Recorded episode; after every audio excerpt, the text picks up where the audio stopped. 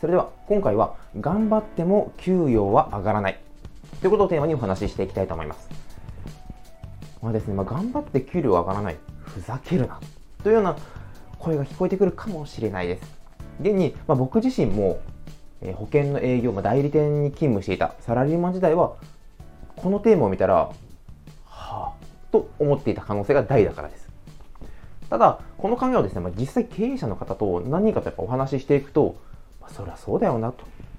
いうところで、やっぱりもう共通認識になっていたので、今回お話ししていきます。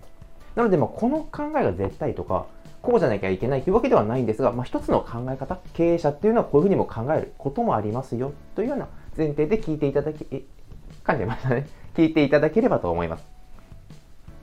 まあ、例えば、本当にすごいこの例として挙げるんですが、まあ、年商が1000万円。まあ、1年間に1000万円の、こう、まあ、ある意味会社に利益が残っている状態の会社で、まあ、経営者も含めて従業員は4人。まあ、現実はないんですが、まあ、これを均等にみんなでじゃあ給与として分けましょう。そうすると、まあ経費とかなんちゃらっていうのは一旦こう置いといて、1000万円を4人で分けるとしたら、まあ、単純計算して1人250万円。でもどうでしょう ?250 万円で家族を養っていきますか？自分一人でも生活していくか？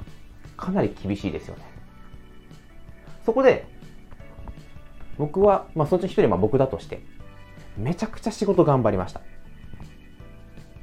もうそれこそ飛び込み営業をしたり、テレアポをしたりとか、またはこう、ポスティングでいろんなところに配って、すごい頑張りました。集客、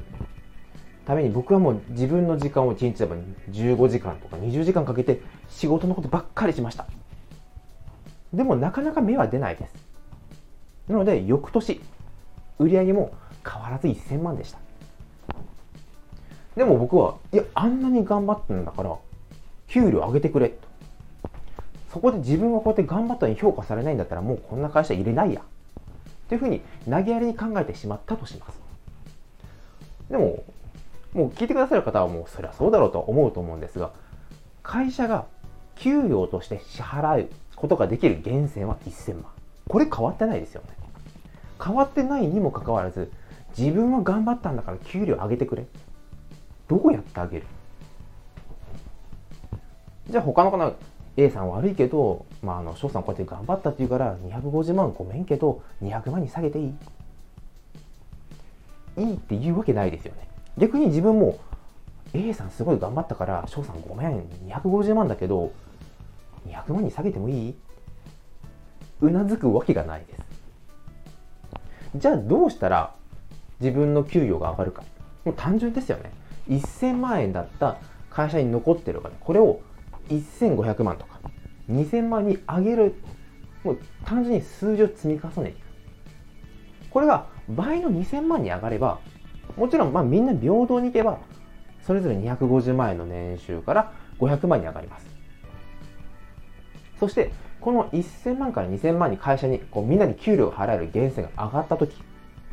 経営者はどういうふうにお金を分配しようと思うか。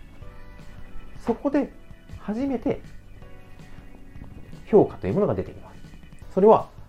頑張ったから翔さんは年収を倍いや3倍にしようと思うか。問題はそこではないですよね。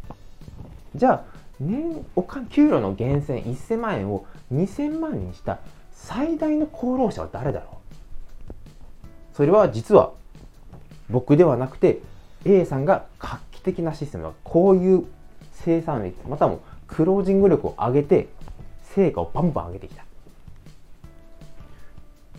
もちろんみんなでお給料払う源泉種銭が増えているのでみんな給料を上げようというふうに経営者は思ってくれると仮定します。本当はもうここに銀行への返済だったりとかまたはもろもろ仕入れる経費とか。なんならこの売り上げが何年か維持できるかわからないのでじゃあ1年売り上げが下がったとしてもみんなの給料が払えるためにやっぱり預金というかお金を残しとかなきゃいけない。さまざまな思惑があるので実際こんな綺麗にはいかないんですが頑張ったから給料を上げるというよりもみんなで分配できる売り上げをたくさん作ってくれた